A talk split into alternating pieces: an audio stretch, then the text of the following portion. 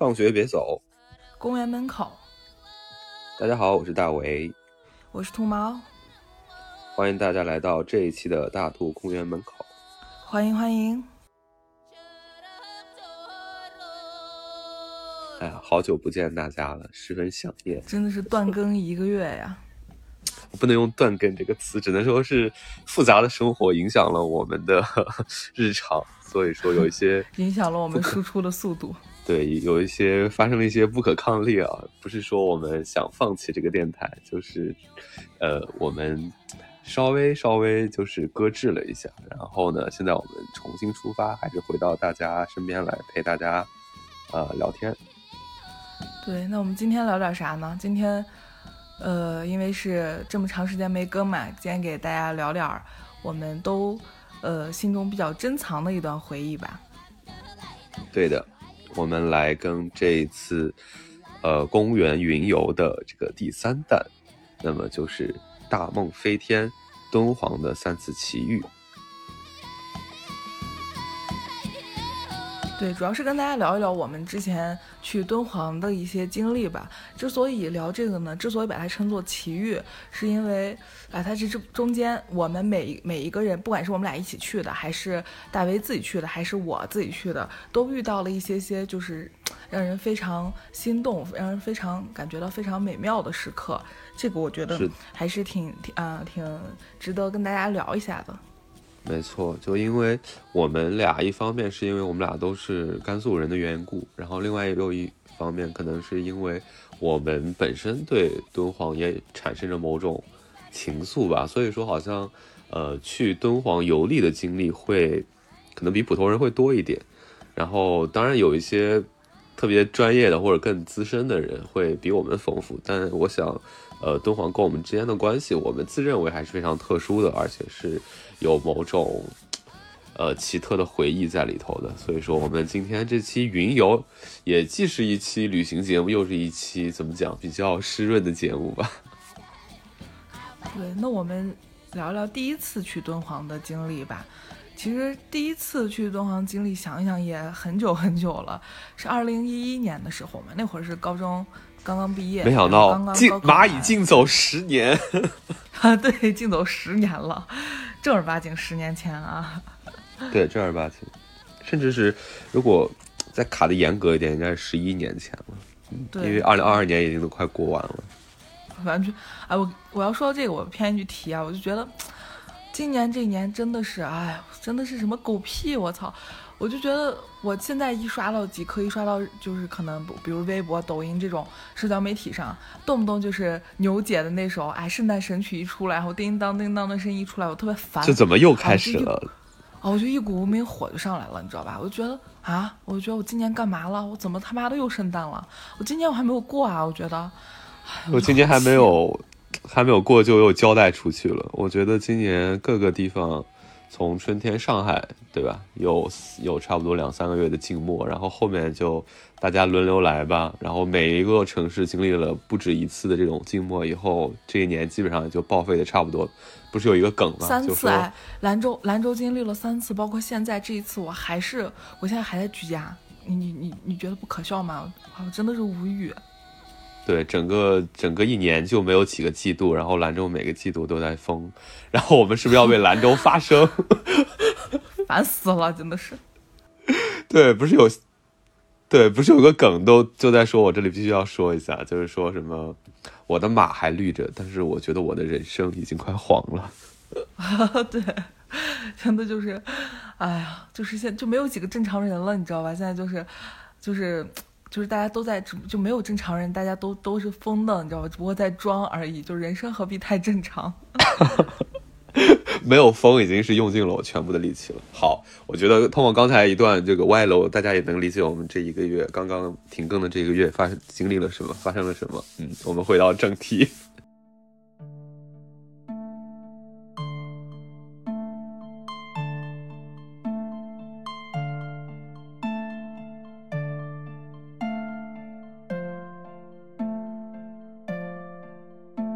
聊一下当时去敦煌，呃，是高中刚刚毕业，刚刚高考完的时候，是我，然后大为，然后还有我们两个朋友，我们是四个人，刚好是两个男生，两个女生，然后我们四个人一起是从我们当时的就我们那个小城白银，然后甘肃的白银市，然后出发，然后去到了敦煌。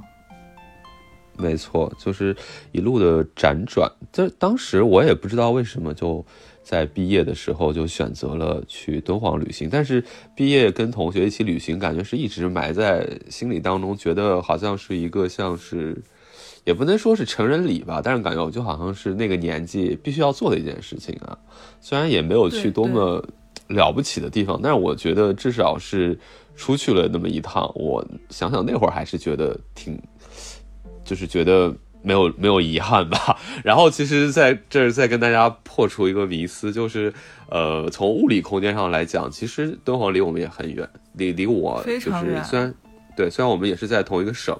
但是呢，因为整个甘肃是一个狭长的一个长条状嘛，所以说其实从白银出发，因为白银是在靠着甘肃的中部靠东的位置，所以说从白银出发到敦煌的距离跟从白银出发到。呃，北京的距离其实是一样的，就大家可以想象，在中国的地图上有一个大大的 V 字形，就是如果是从白银出发的话，一个向东北方向的北京，一个向西北方向的敦煌，其实那两根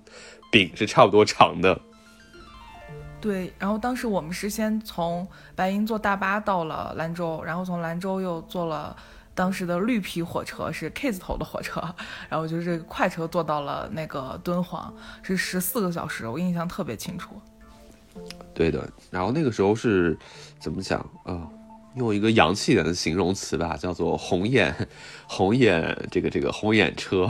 就跟那个飞机的红眼航班是一个道理，就是呃夕发朝至嘛。呃，初衷是就是这种旅游地的话，给大家节省一晚时间。但我记得那会那那会儿好像我们几个学生，然后买了硬座，好不好？顶着有限的预算，应该是并不是因为没有买到票吧，而是因为省钱还是什么原因？反正我们四个人是做了一个硬座，做了一个。而且当时硬座，而且当时是流行，流流行那种。嗯，也不能说是穷游吧，但就是有一种苦行僧的那种心态在里面的，就没有说。哎，这倒是，就可确实是有。就是你当你长大了之后，你可能会觉得啊，我一个飞机坐到那儿，我就是我把有限的时间全部都，呃，留给我玩耍的时间、游玩的时间。但是当时好像是有一种，哎呦，你也。你说大一点，就是某种理想主义在里面，就是好像我我我去游玩，就是从我离迈出家门那一步就开始了。我更想感受旅途过程中的那种感，那种那个快乐，或者说那种嗯感受吧，就是有这样的一个因素在里面。所以好像我们选择了呃硬座这样的一个一个那个类型。对，而且那个时候觉得是还挺酷的，嗯，而且就是。除了火车省钱以外呢，其实当时秉着还有一个文青的心态，就是觉得我要从这个地面上过去。然后那会儿，其实我当时设想是，我想看着我身边的这个景物一步一步的从这种还不太荒凉的戈壁滩变成非常荒凉的沙漠，或者是一步一步的，就是去看到地面上这个地貌的变化，然后一步一步的去到这个敦煌。就是有一种呃，就是逐渐逐渐去靠近他的那种，有点像，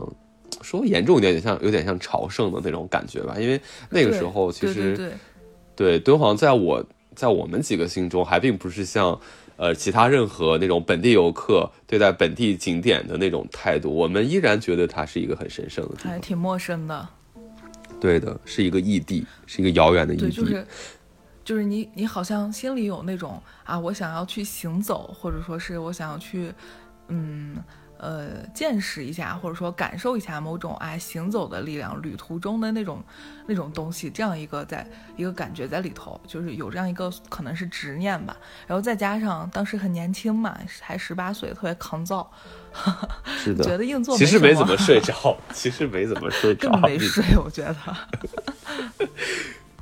然后我记得你还做了一件非常文艺的事情，就是你还带了一个本子，然后在那儿还打算在哐当哐当的车上写下一点东西。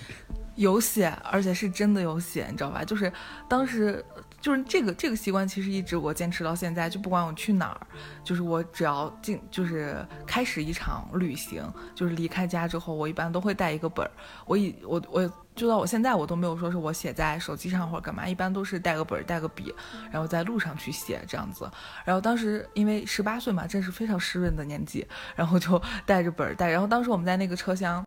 呃，晚上我记得凌晨可能两三点吧，然后我们可能也打了牌，然后也聊了天，大家都已经到凌晨两三点的时候，已经是很疲惫的时候了。然后大家就是有交替写东西，我记得很清楚，就是我写了一顿东西，就我写了一会儿东西之后，我就可能有点困了，我就趴了，我就趴在那个桌子上稍微睡了一会儿。然后可能你就写了，然后你写了之后，然后我旁边的就别的朋友也写了，就是大家在上面有一种。嗯，接龙写诗的那个感觉，对，接龙写诗，然后就是，但是那种诗意的东西是自然而然的迸发出来的，就好像也不是说大家刻意要在那儿熬，就是在一个，就是你刚刚成人之后，面对这个社会，面对这个世界，你跨出了，呃，就是来自成人世界的第一步的时候，你就是好像要写一点东西，而且你就是在一个旅途当中，一个一个。嗯，完全陌生的一段一段路程当中，所以就其实现在想想，那个当时那种那种劲儿还是挺好的，还挺值得怀念的。就是我觉得文艺的，甚至不是写的内容，而是就是这种交换写诗或者接龙写诗这个行为，然后又在那样一个环境当中，在那样一个颠簸的车厢里，在那样一个呃灯光昏暗的一个。午夜，甚至是这种凌晨，然后我觉得好像是现在想想，虽然很傻，但是有一种青春时候那种，呃，那种那种阴郁和那种怎么说呢，就是无所顾忌的感觉吧。因为就是那会儿并不认为这个事事情是一个很很做作或者很僵的事情，反倒现在自己没有这种这么勇了，就觉得。然后这个是是觉得有点做作，好像是有点做作。对，但那会儿是全心全意的呀，就那会儿是投入其间的，就是是真正是从意识到行为都是蛮，就是主动沉浸的一个心态。所以是现在想想，可能那种情况也这种，就这辈子也就这么一次吧。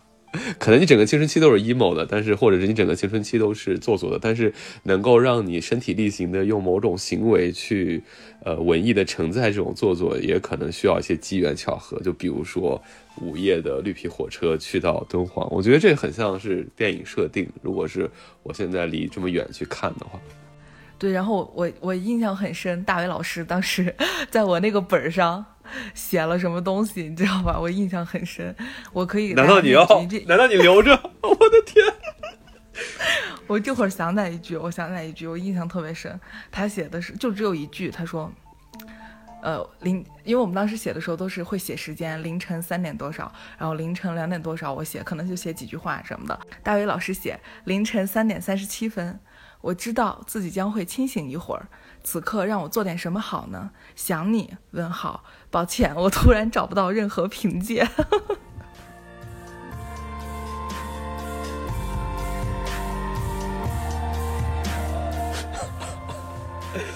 我觉得自己已经 black out 了，已经，我已经就黑过去了。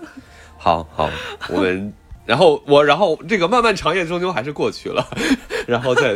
清晨的时候啊，然后呢，我们就到了这个敦煌。然后敦煌那个时候，我记得那一年还蛮特殊的。那一年据说是有发洪水，就是对对，五十年一遇，什么五十啊不是啊对，就是五十年一遇的大洪水。然后嗯，就是让我们看到了一些所谓的奇观吧。对，然后那个时候就是车好像在后半夜的话，有一个说法是说前面的路什么被冲断了还是怎么回事，就有可能会到不了那儿。但是比较幸运的就是就是其实我们是呃正常的到了，就是路还是恢复了。所以那会儿其实我们就已经在心中默默的在感恩了。然后我们下车之后呢，我们的那个当时的那个包车呃司机就说：“哎，你们来的很巧，如果你们再把这个时间安排就是早一周的话，可能就是一直是呃那种暴雨，然后就是你们这个行程会打折。而你们来的这一天刚好敦煌第一天放晴，放晴。然后那个时候我们就看到了，对，就是从。”开车的整个路上就会看到晴空万里、非常干燥的那个戈壁上，然后就是敦煌有一些干枯的那个河床里头就开始流水，我就想想觉得还是挺神奇的。对，然后早上八点多我们到的敦煌嘛，然后下车了之后，整个天气放晴了之后，真的那一刻就让人，就我们四个当时在那一刻都觉得好像就是某种神迹一样的感觉，就是就你知道，在一个。年轻人的心理就是忽然让你觉得啊，有一种神迹，而且他刚刚经历完了高考，他可能经历了人生第一场厮杀之后，来到了一个陌生的地方，然后人们告诉你啊，这个地方如果你早来几天，它还在下大暴雨，它遇到了五十年一遇的超大暴雨，然后你来了之后发现啊，天天朗气清，就会觉得非常的奇妙。我是何等的幸运，好像有什么人在眷顾我。觉得对，非常的非常的奇妙的一个感觉。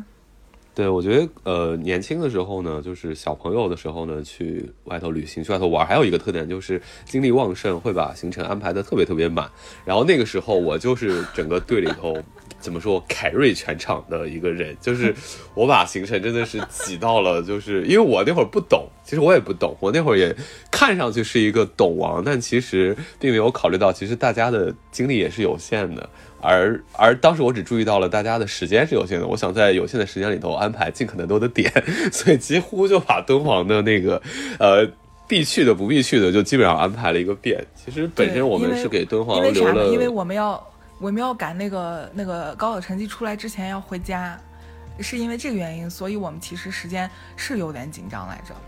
对，而且因为当时只给敦煌留了呃两天一夜，还是一天两夜的时间啊，不是一天两夜，反正总之就是两个大。大就两个完整的天吧，然后因为后面我们还有点，可能是我，应该是我，对不起，是我，就是我还提议，就是说啊，什么那个张掖啊，就是河西的其他地方也想落落脚呢，好不容易来这么远，也想去看一看的，所以说又想把其他一些时间分配给就是呃张掖，还有就是其他的一些点，所以说就是给敦煌的时间就又切出来了一部分，所以导致敦煌的整个行程就是非常的满，所以大家能想到的什么西线啊、东线啊，其实。我们都有去，然后一开始是去了那个西线嘛，就比较远。对，它其实一共就是两条线，一个西线，一个东线。嗯。然后西线的话，其实就是呃，熟悉的朋友当然是知道，西线就是以自然风光为主的，就比如说雅丹地貌啦，还有玉门关啦这些。就是比较呃，大家想象当中那种大漠孤烟直、长河落日圆那种景象，就是西线的那个景象。而东线呢，就是啊，鸣沙山、月牙泉，还有莫高窟这些呃更为经典的这个就是狭义的敦煌的这种意象，就是在东线上。对，然后我记得我们当时去。呃，西线的时候，因为敦煌它有一个特点，就是不光是敦煌，就是我国可能西部的一些地区，它都有这个特特点，就是你在旅游的时候，它景点和景点自然风光固然是特别好，但景点和景点之间离得特别远，所以我们现在这个地方其实也是建议啊，就是呃有条件的朋友去到敦煌这样的地方，如果你想要去西线，去那个什么。那个呃，看雅丹地貌，然后去玉门关啊，去那些包括后面还有那种河仓城啊之类这些地方，你最好还是要包个车。如果你自己会开车，你是自驾去，那当然好。就如果说你是呃飞机或者火车去到了敦煌，那你最好还是包一个车，四个人包一个车，其实他是直接把你拉到地方，然后等你进去呃游览，等你进去玩，然后逛完之后他再把你给拉走，就是还是很方便的。是的，而且就是说。呃，要不是车技特别好的朋友呢，我劝大家不要去这个这个自驾，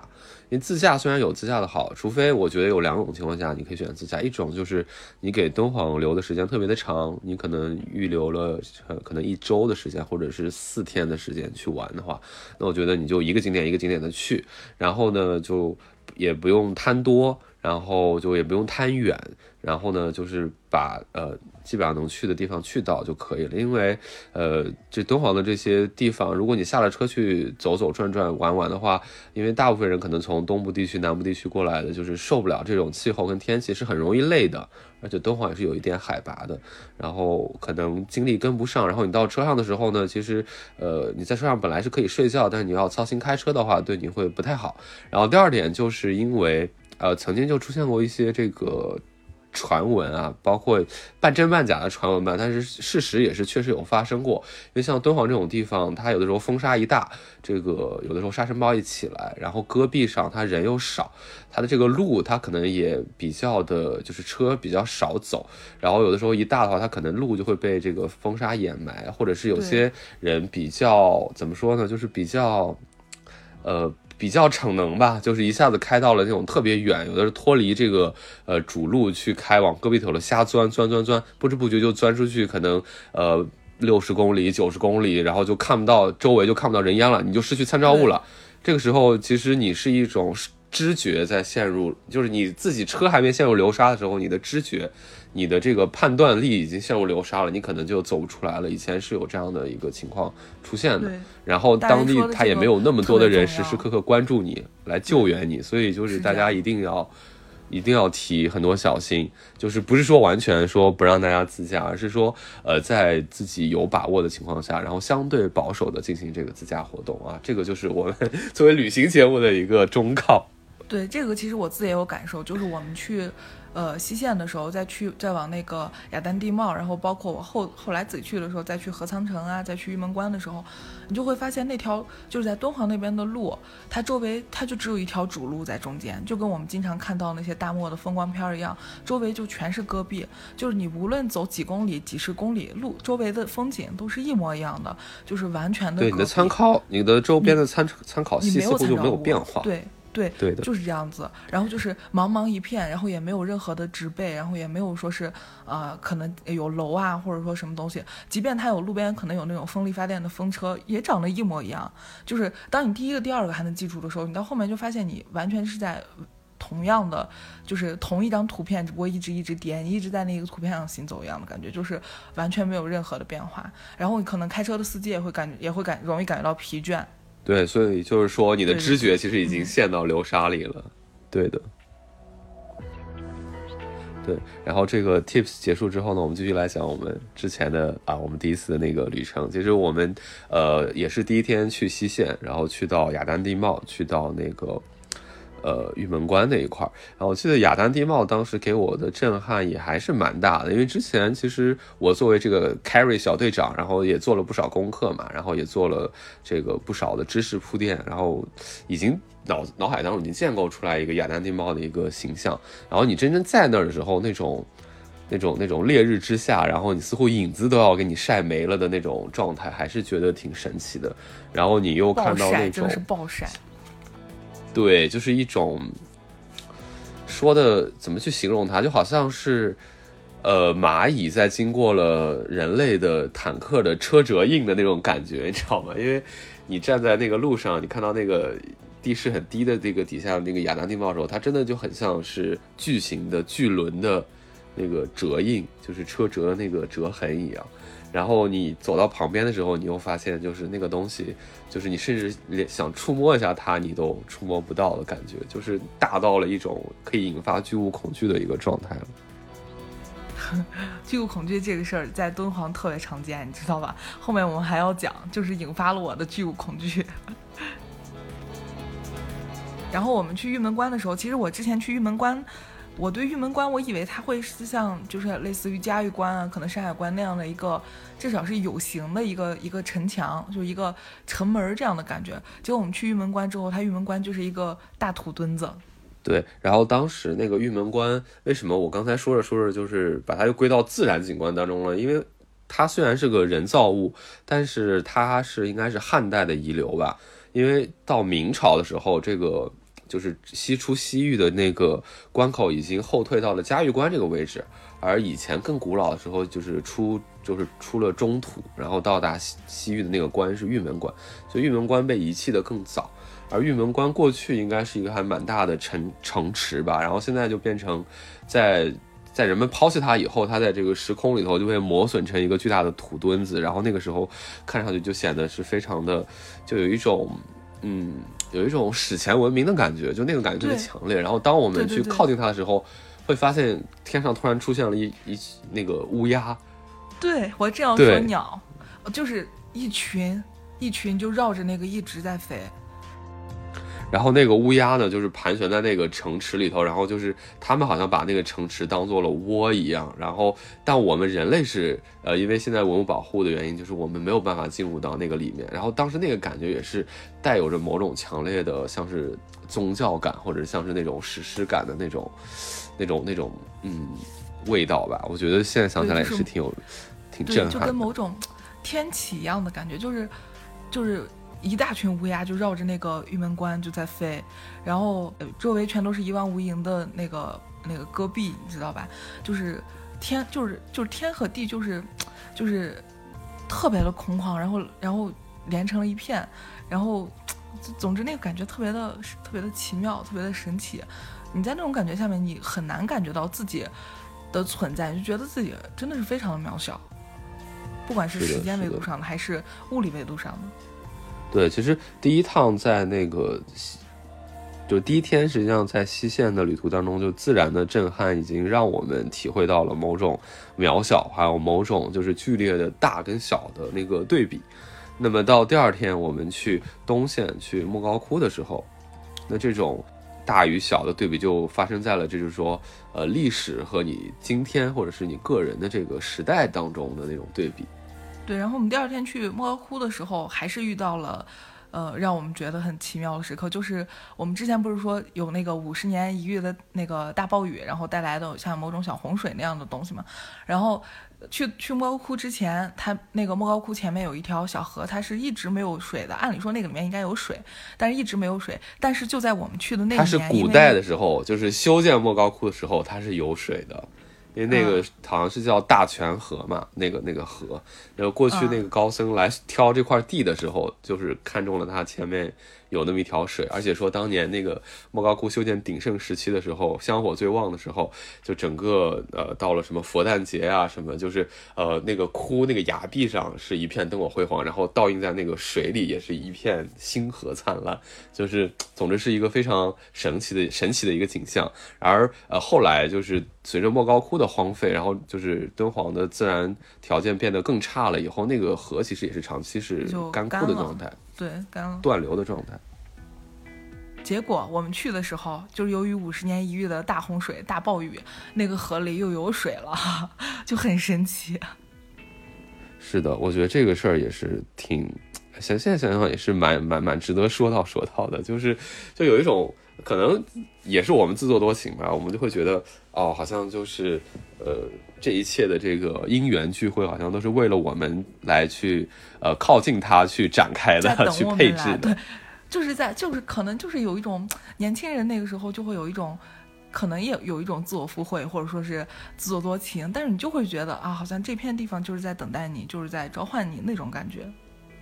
对，至少虽然呃，我理智的是知道它也没有办法说水一下子恢复到当年那个盛况，但就给我一种感觉，就是说它哪怕给了我千分之一的，就是这种历史上的一种回眸，我都觉得非常的感动。就是它可能只复原了千分之一的历史，但这个已经能够让我就是浑身起鸡皮疙瘩了。对，非常的奇妙。然后第二天我们就是进窟了嘛。啊，进窟也挺有意思的。本来我们进去，它是只让你看三四个窟，对吧？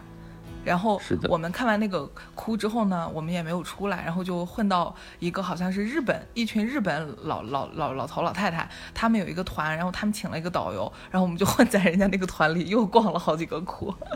是的，然后我们的秃毛女士呢，就是呃，受到了这个大佛的深深的 震震撼。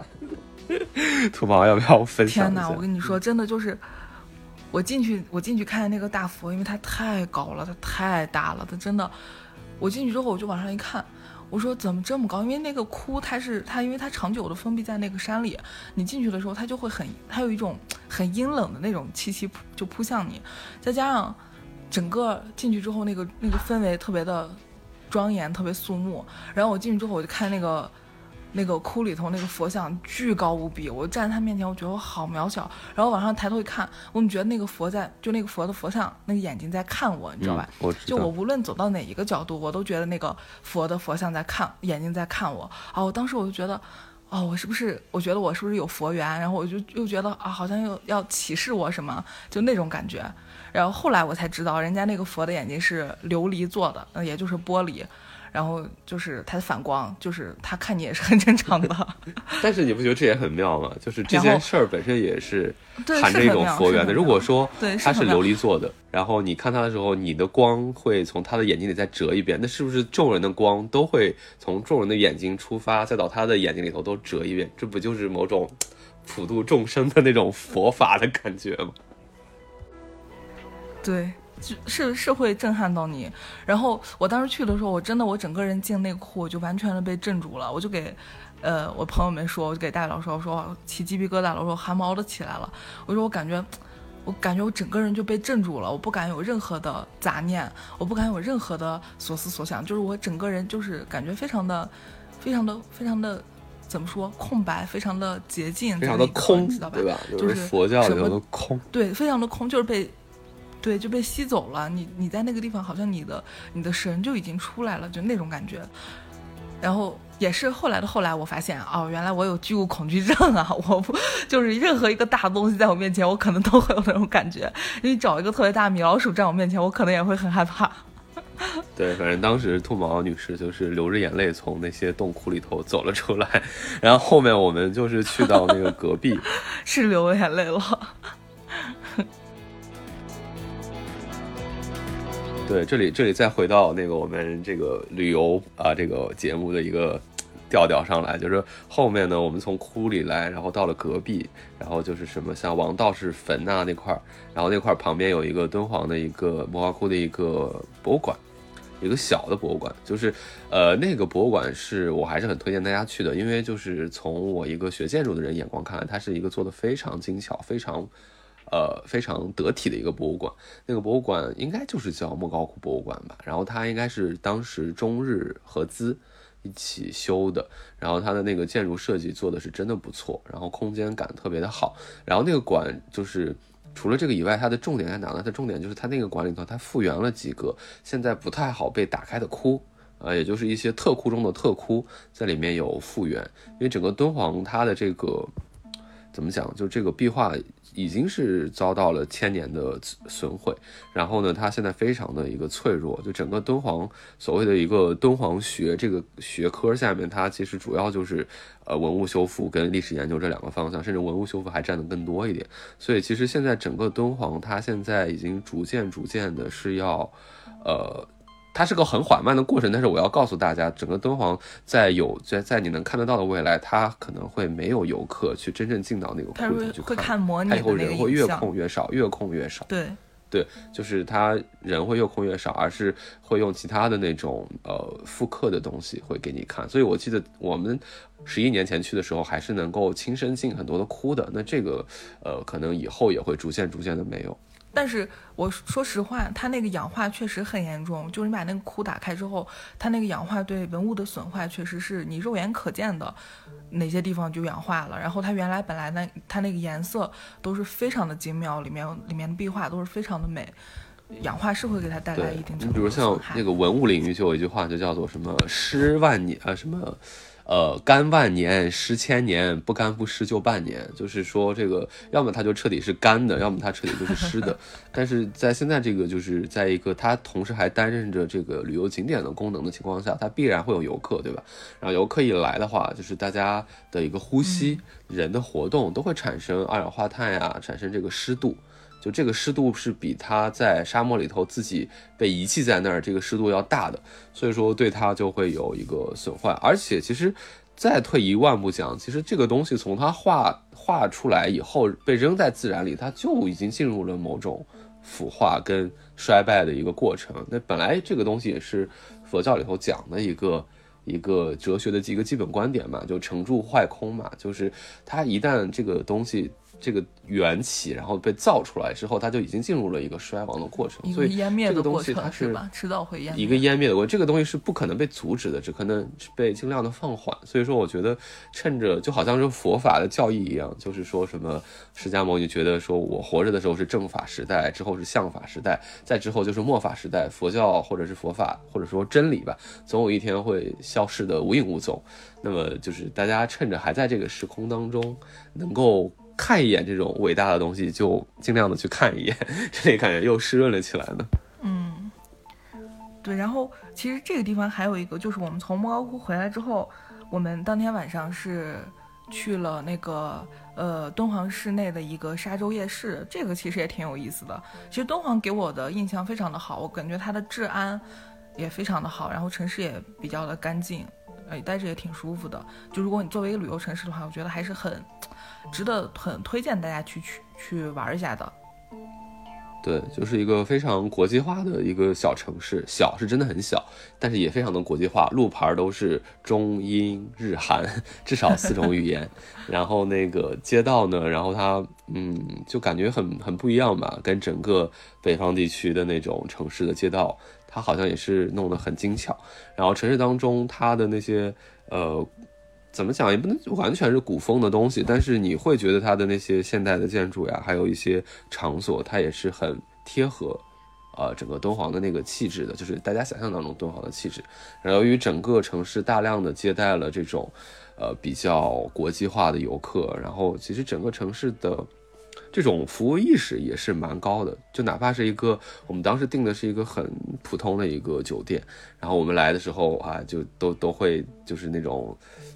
那种屏幕上都会打一些欢迎词啊，然后服务也都是很周到的，就是给人感觉就是，呃，那个酒店虽然没有很新，然后那个年代也没有所谓的网红酒店这个概念，但是给你的感觉综合下来就是舒服。嗯，对的。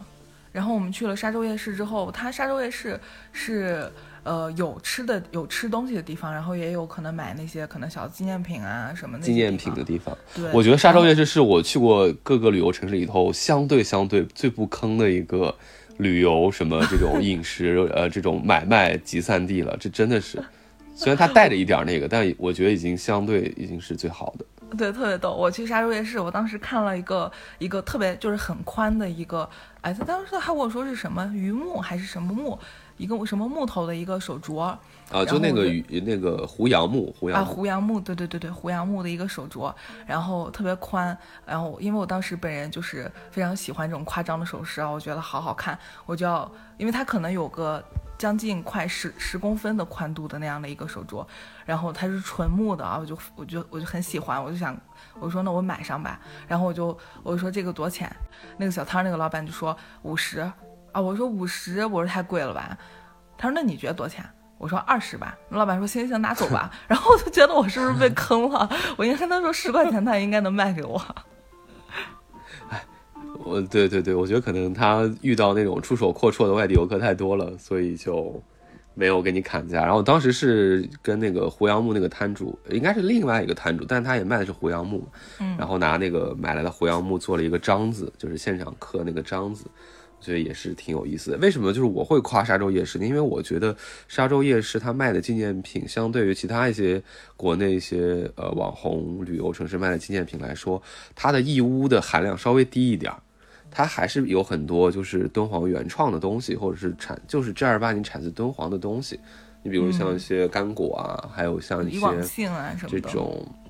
对，然后当地的就是比如说呃带莫高窟元素的一些服饰。啊，一些比如说纱巾啊，或者各种各样的玩意儿吧，就是这些这些东西，其实它有一部分是本地产的，然后有一部分是呃大量几乎都是本地的设计，所以我是觉得，呃这一点上来讲，它的质量确实就是会高一点，而且整个夜市逛下来，它那些重复的旅游产品。相对没那么多，就每个摊位还相对有一点，就是说不太一样，然后有些自己的特色。现在是怎么样？其实我也没有办法肯定。但那会儿我们去的时候，还相对是一个比较，呃，比较值得逛一下的地方，就不是太坑啊，不是太坑。但但但但是它肯定是不可能是那么完美的，说是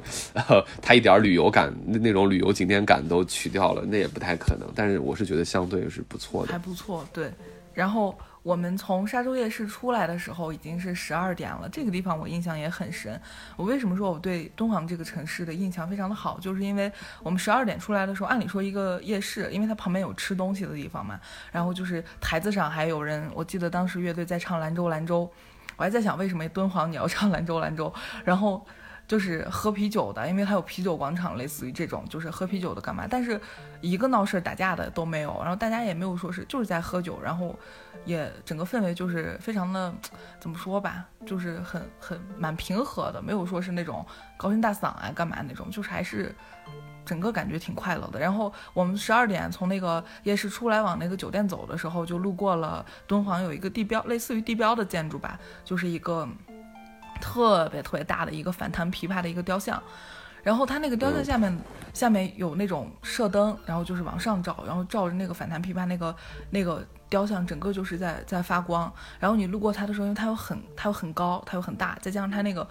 那个雕像的的那个雕，再加上它那雕像是一个反弹琵琶那样的一个造型，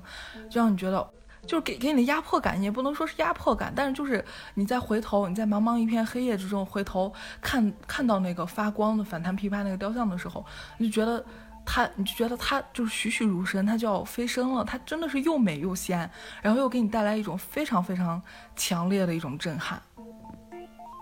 没错，就整个的话，就是你可能会觉得那一刻好像是有一点点。神迹出现，好像他可能确实是下凡了一小会儿，然后要在你看到的瞬间要走了的感觉。对，然后他的形象又是反弹琵琶，然后他又带着一些好像是向前倾的角度，所以感觉他好像真的就要飞走，或者说是，嗯，反正就是栩栩如生，非常的动人。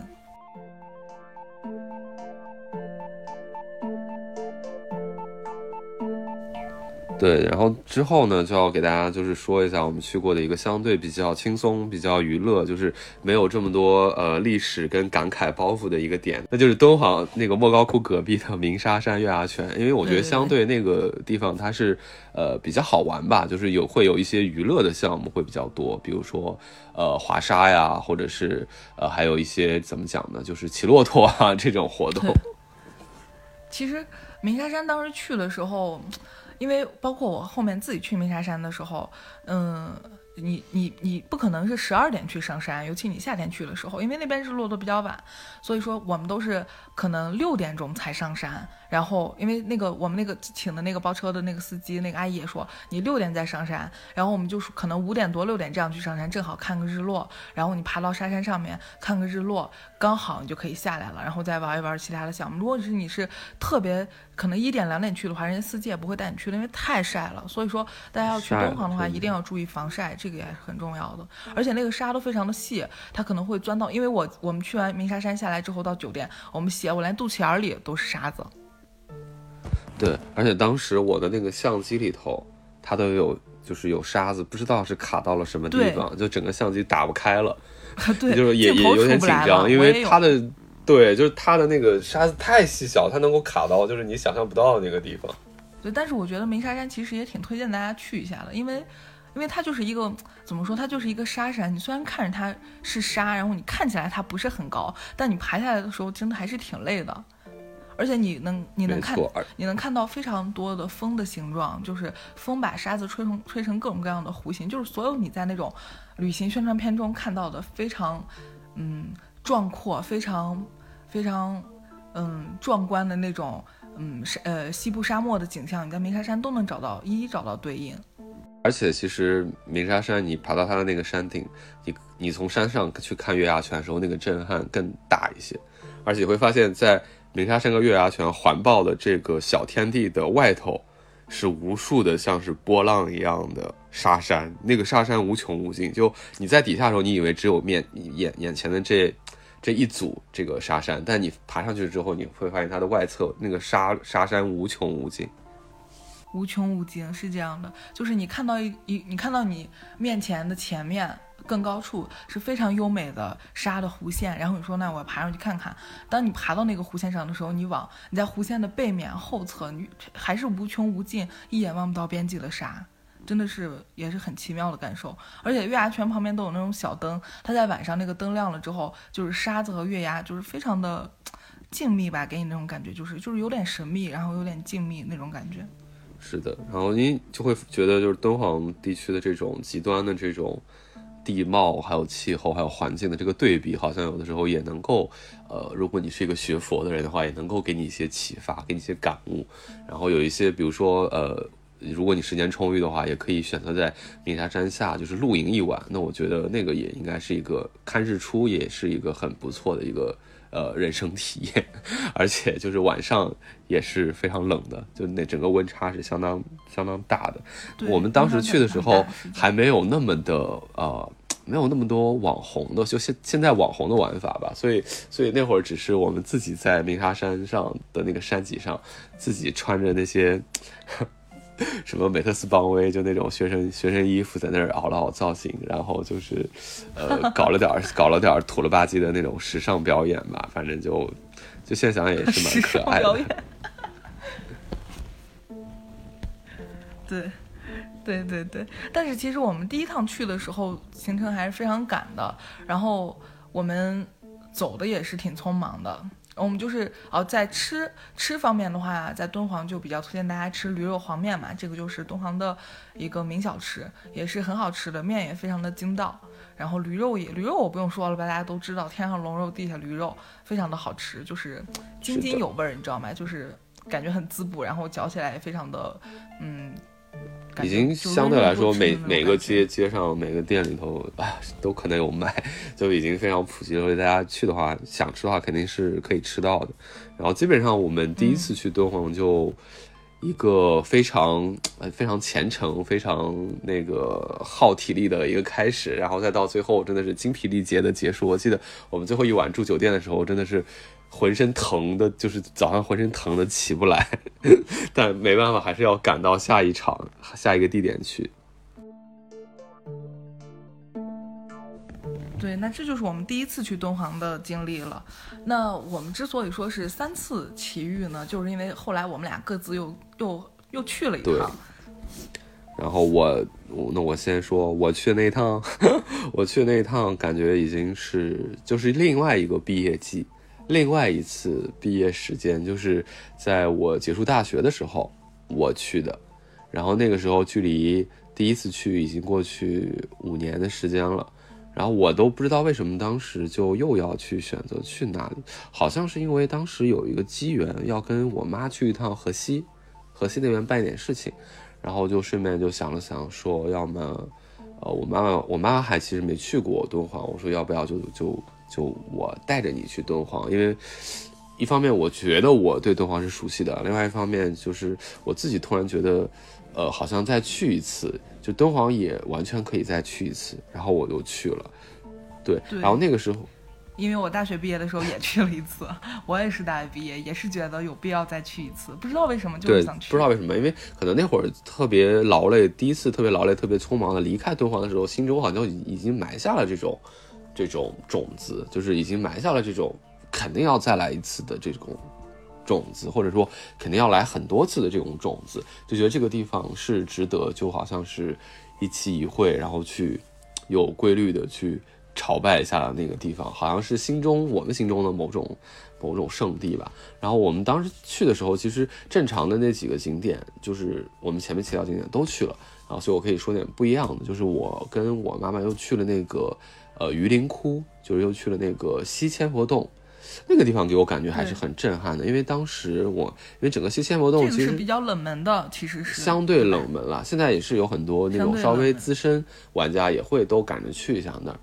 呃，怎么说呢？相对于莫高窟来说，还是比较那个。没错，没错，没错。因为就是大部分人觉得好像敦煌就只有莫高窟这一座窟嘛。但其实，呃，敦煌原来繁盛的时候是不止这一座窟的，而且当时我们去西千佛洞的时候，那个感觉也是非常强烈的。就那个讲解员说，因为这所有讲解员都是那个敦煌研究院的嘛，然后那个讲解员告诉我们说，整个这个西千佛洞为什么它叫西千佛洞？原来是就是它是有一个东段的一个部分，但这一段它前面也是有一条河流，但这条河流它就没有像莫高窟那么幸运，就这条河流对地貌的蚕食太大了。它其实，在人们发现这个东西的时候，就是其实已经有一大半已经冲毁掉了，就完全的这个窟已经冲散到了这个变成了泥水，就是消失掉了。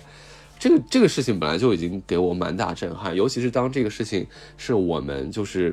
呃，从那个窟里参观出来之后，那个讲解员讲的，而且讲的时候我正在看着这个窟的那个就是这个下面低地里头的那个树林跟。那个河渠的时候，他就在讲，我就在看这么纤细的这个河水，居然有这么大的一个这个这个破坏的力量。因为我们看那个窟的时候，就感觉真的是，呃，那边就很像是。以前的莫高窟的那个，就是说，开发以前莫高窟的那个样子，它还是有那种原始的感觉，有那种很粗粝的感觉，有那种门都是手手动开锁，手动一个大铁链子把那个门，就那个窟一个一个打开，然后在里面的时候就感觉就是静，非常的静，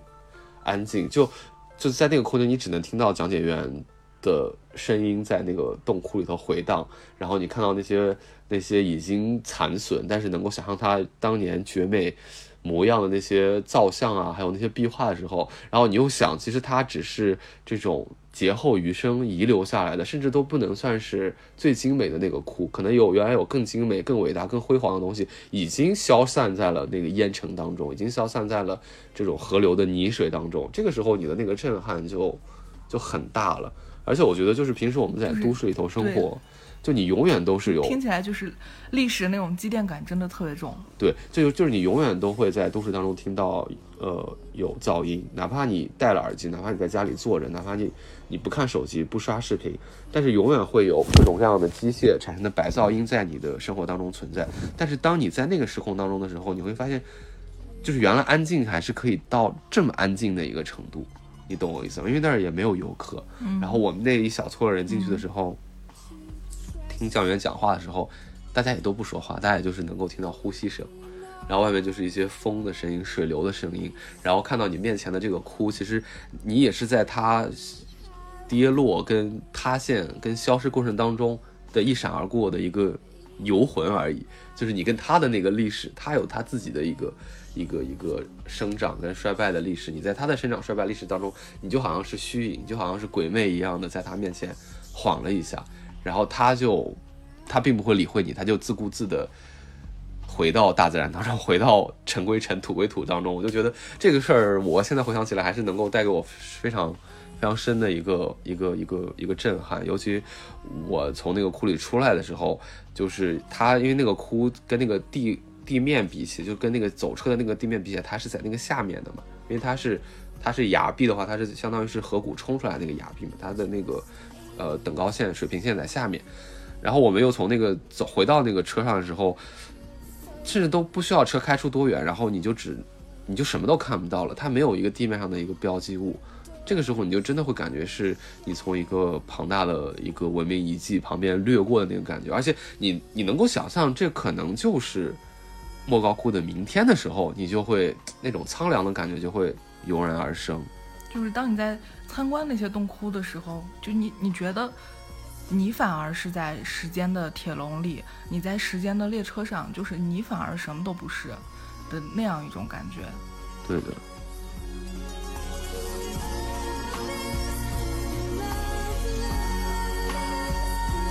然后呢，就是就这这这个是我就是那一趟，就是说去了这样一个地方，给我的震撼比较大的一处点。然后还有一点就是，怎么说呢？就是呃，那会儿因为是跟我妈一起去的嘛，所以我觉得跟着我妈去的话，好像也有一点不一样。嗯，那会儿我跟我妈一起去，在鸣沙山啊转的时候，在在其他地方就咱们去过的地方转的时候，那个心心态又不太一样。那会儿我就会觉得，呃，自己。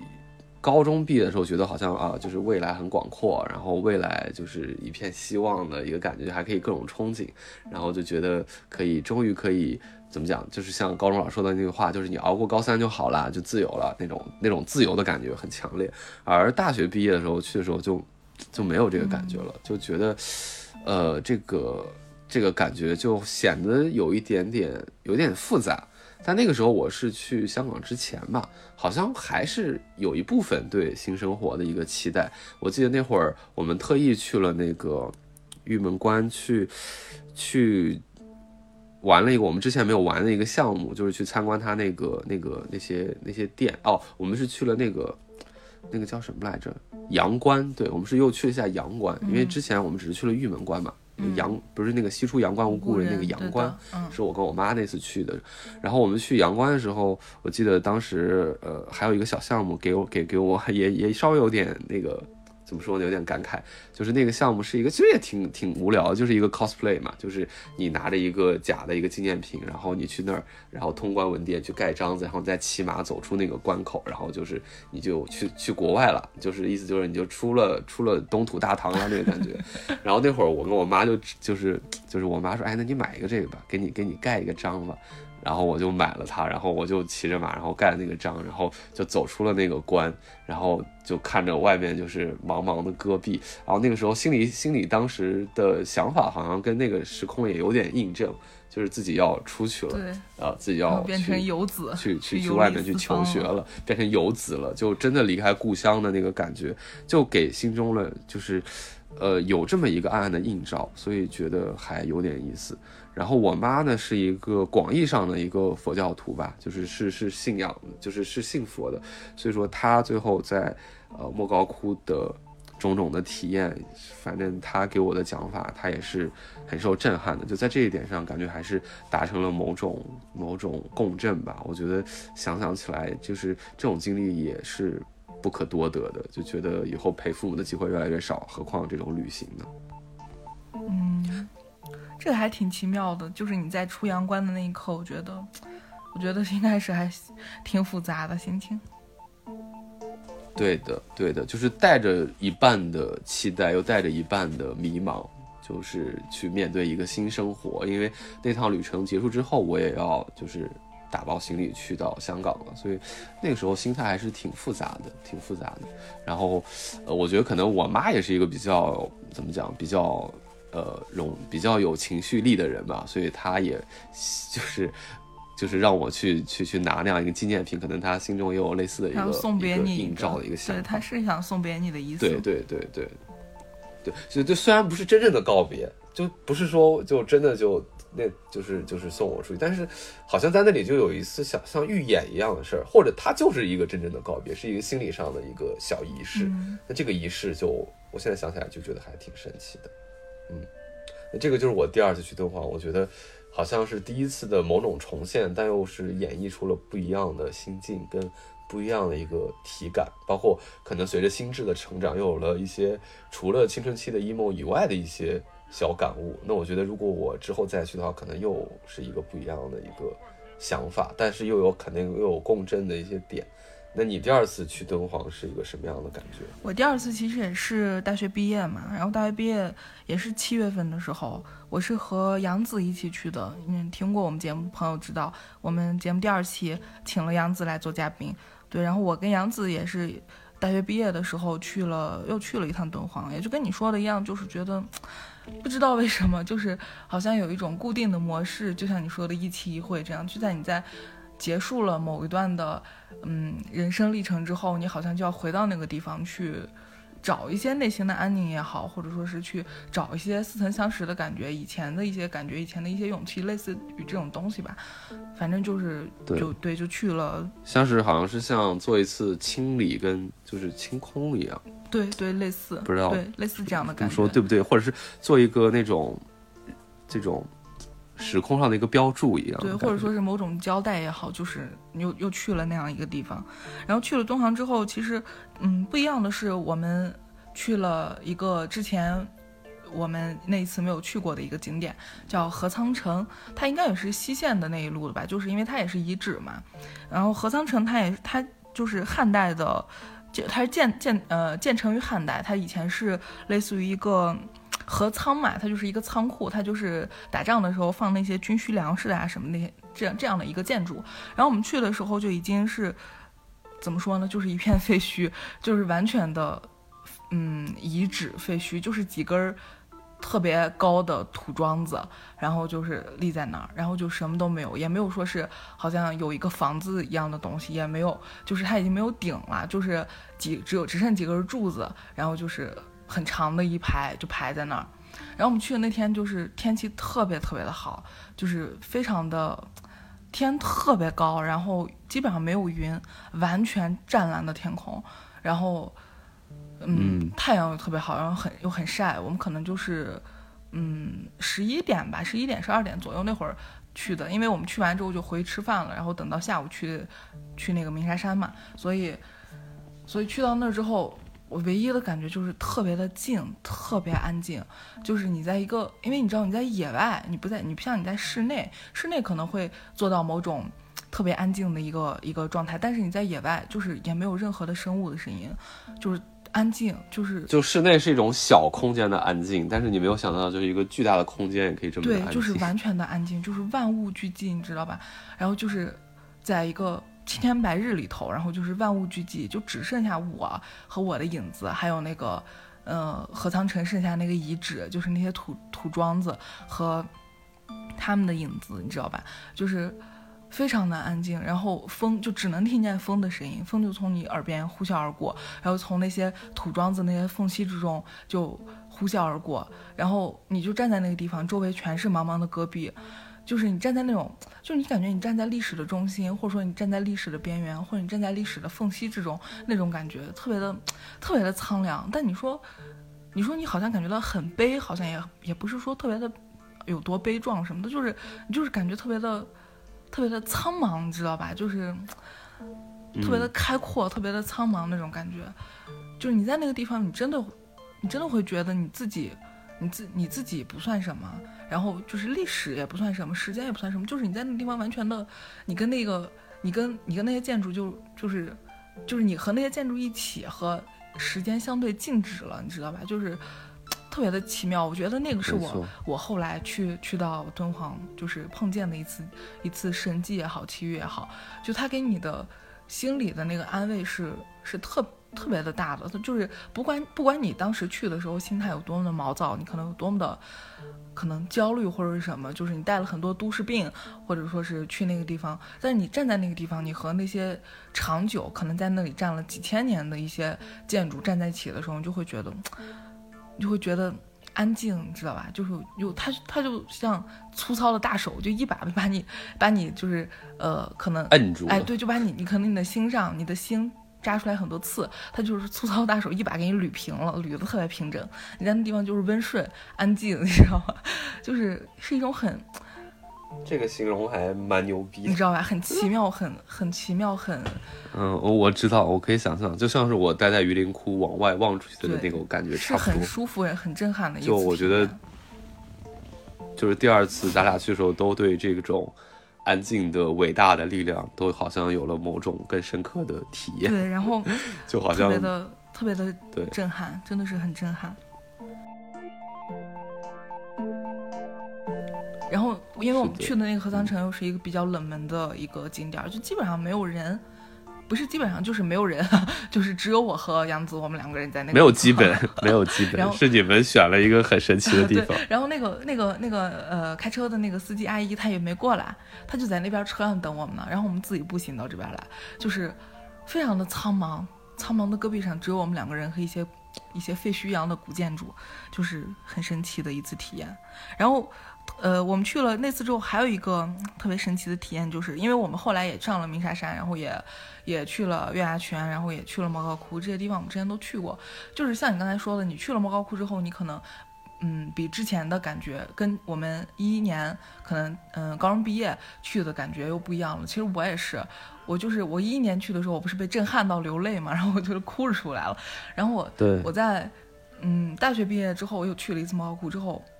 就是我。我刚才说，我第一次去的时候，我站在那里面，我觉得我整个人是空的，我不敢有任何的杂念，我不能想到任想任何其他的东西，我整个被镇住了。但是我那次去的时候，我感觉好像，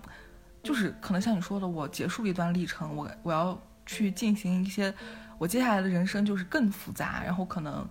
嗯嗯，怎么说，就是更具有挑战，然后然后是一个更不可知的一个未来吧。所以我站在那儿的时候。当然，我人也更成熟了。就是我，我觉得，我觉得好像没有以前那么的震慑我了。我，我好像比第一次去的时候多了一些疑问，多了一些质问，我多了一些很多其他的想法。我会想，他是真的吗？他真的能引领你吗？他真的能告诉你一些什么？就是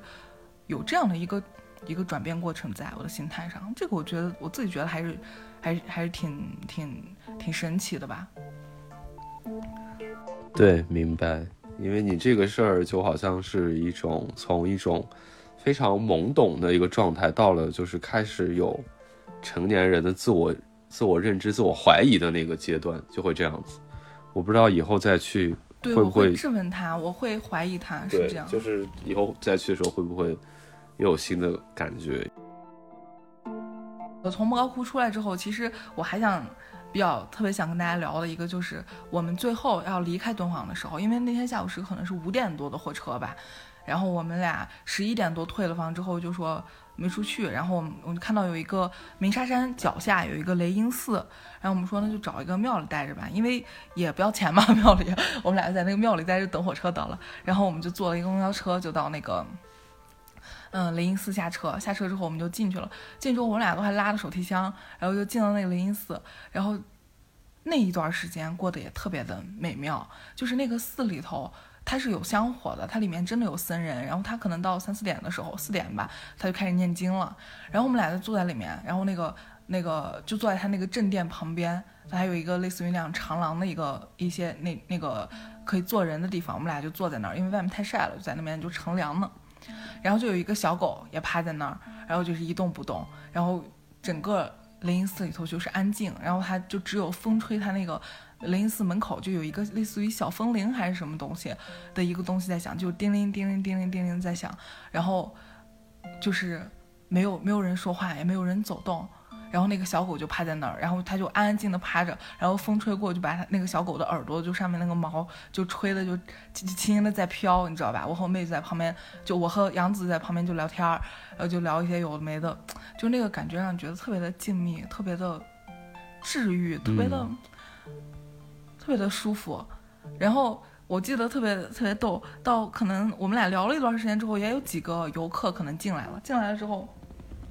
他们俩是来参观的嘛，然后那个那个小狗特别搞笑，那个小狗就从那些游客进来之后就一直追在人家屁股后头，就脚后跟后面就追着人家，就一直叫叫叫叫叫，把那些人就从屁股后头就一直追，从他们进门一直追着叫叫叫叫着把他们给赶出去。然后但是他从来没有跟我和没有对我和杨子叫过，我们俩就跟作画了一样，就坐在那个地方。那小狗可能以为我们俩是雕像吧，也没理我们。小狗看你们俩身上有佛性，就不敢造次。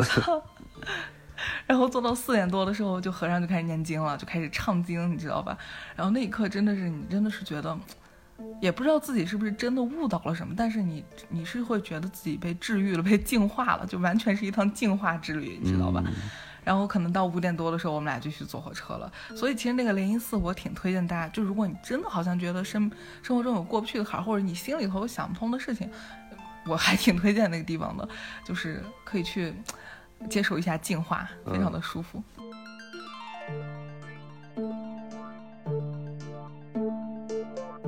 这个其实让我想到一个事儿啊，就是就是其实，在修，其实不管是修佛还是修其他的一些东西的时候，你其实自己心里，呃，其实他们想追求的一个东西就是放空，就是你空到一定的程度，你才可以跟宇宙发生链接，但。我们人实在是就是在现代生活当中，哪怕不是现代生活，在世俗生活当中，就是这些沾染的这些乱七八糟东西实在是太多了，干扰实在是太多了，可能没有办法用自己的能量去让自己屏蔽到那种很空的状态，而就是像敦煌这样子的地方，它能够给你一些现实的物理加持。对吧？能够给你一个很很奇特的环境，能够让你一下子能够迅速的进入这种空的状态，而这种空的状态本身就是有力量，本身也是修行的一部分，所以等于他直接给你开了一个小外挂，给你了一张，呃，怎么讲呢？给你一张这个。这个灵修的一张 VIP 体验券一样的，就是你你你哪怕那几个小时，你就那几个小时放空，你那几个小时享受享受到了彻底的安静，其实你那几个小时，你其实就享受到了某种短暂的脱离轮回痛苦、轮回喧闹的那种佛的那种宁静感。那这个东西其实是非常神奇和有价值的。对，而且那个地方自然环境，因为那一片土地实在是太大了，那片戈壁上什么都没有，只有风，只有烟，就是你。你它可以包容下你任何的那种心理上的焦虑，你的你的累赘，你的所有的负累，好像就是那个地方的风烟全都给你能给你带走一样，就可以可以给你消化了。就是你的那些负累在那儿，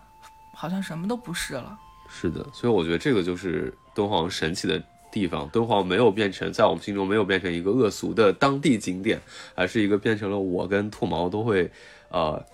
就是作为人生标记点的这样一个地区，所以我觉得还是很，嗯，就是从从这种好玩跟从其他一些方面各种方面都很想推荐大家也能够去一下的地方，或者说去过之后可以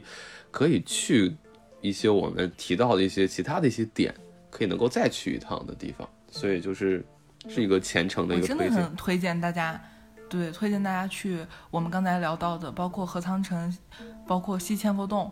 然后其实还有像莫高窟啊、鸣沙山这些地方，包括我刚才说的雷音寺，我真的很推荐大家去，我觉得是一个非常好的疗愈之旅。对的，而且我觉得我稍微展望一下未来，如果我下次再去的话，我一定要去参观一下莫高窟新修的那几个光能发电厂，还有那个什么，就是他最近搞的那几个比较大的那个国家工程，我很想去看一下，因为那个又好像给我一种，又是一种跨越时空的一个感觉，就是它给你展现了一种未来世界。给你展现了一种未来，甚至是可能人类文明消失以后，或者说人类在开发外星的时候，可能会形成的一种景观，好像已经在敦煌提前上演了。就好像整个敦煌的历史当中，它已经做了，就是它可能没有那么连续的那些历史，没有那么密密麻麻的历史，但是它这个长度足够长，而且它标注了几个最重要的点，可能别的。别的那个地区的历史是一百年里头标注了标注了七八十个点，而敦煌的历史可能是一个几万年里头就标注了三个点的地方，而这三个点就已经能够代表就可能几万年的文明史。我觉得这也是特别神奇的一个地方所在。我觉得下一次对的，而且你从你从这个时你从时间轴上来讲，如果你现在去参观了那些，就像你刚才说的，可能比较大的一些工程，你就相当于。当了一回未来人，就是未来人在若干年以后，几千几万年以后，他们会再一次看到另外一个维度、另外一个时间维度上的何仓城，另外一个时间维度上的西天不动。你明白我意思吗？我明白。就是我们我们在提前看他们的一些古迹，因为这些东西留在那片土地，最后还是会变成古迹、变成遗址、变成废墟。就它和它它它和那个我们刚才聊的这些含义，它有一种一种相对时间的相对上的一个共振。对，甚至再再超越到某一个时空里头去，再到更未来、更未来、更未来，是不是那个时候的无论是外星人还是呃未来的人类，在看到这个这个巨大的这个发这个光能发电的一个遗址的时候，会不会认为？呃，会不会认为它其实也是一种宗教装置呢？所有的镜面朝着一个地方去聚焦，然后他们就会会不会联想到说，因为敦煌已经有这么这么多的这种宗教的遗迹，那么这个东西是不是一种，就是更后来更进化以后的宗教的遗迹呢？其实这个也挺有意思的，我觉得就是这也是我很想。现在对科技的崇拜，对，是人类对科技的崇拜，对某种宗教和科技好像是一个宗教一样，对的，我觉得 就是。敦煌就是这么一个很神奇的地方，就是它承载了跨度巨大的时空里头的一些东西，这个是我觉得它始终有一种不可言说的魅力的所在吧。对，是这样。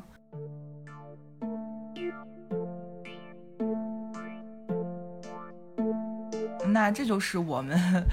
呃，我和大为，我们各自。跟敦煌有关的一些情节和敦煌给我们奉上的一些奇遇了，我们也非常高兴能分享给大家，因为我觉得真的是很值得大家来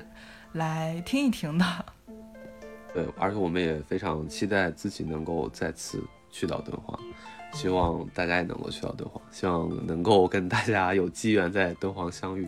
嗯。好像很官方的一个结尾，但是也是有点真心了。然后，所以是 我觉得这一期的公园云游也差不多了。我们还要再说一遍，我们回来了，我们会继续原来的更新的节奏，然后给大家奉上更多的好的内容。那也期待大家多多跟我们互动，也期待大家进群，大家一起来聊天讨论。期待大家的订阅，期待大家的啊喜欢。好的。好，那么本期的大图公园门口就到这里啦，放学别走，公园门口，我们下期见，下期再见。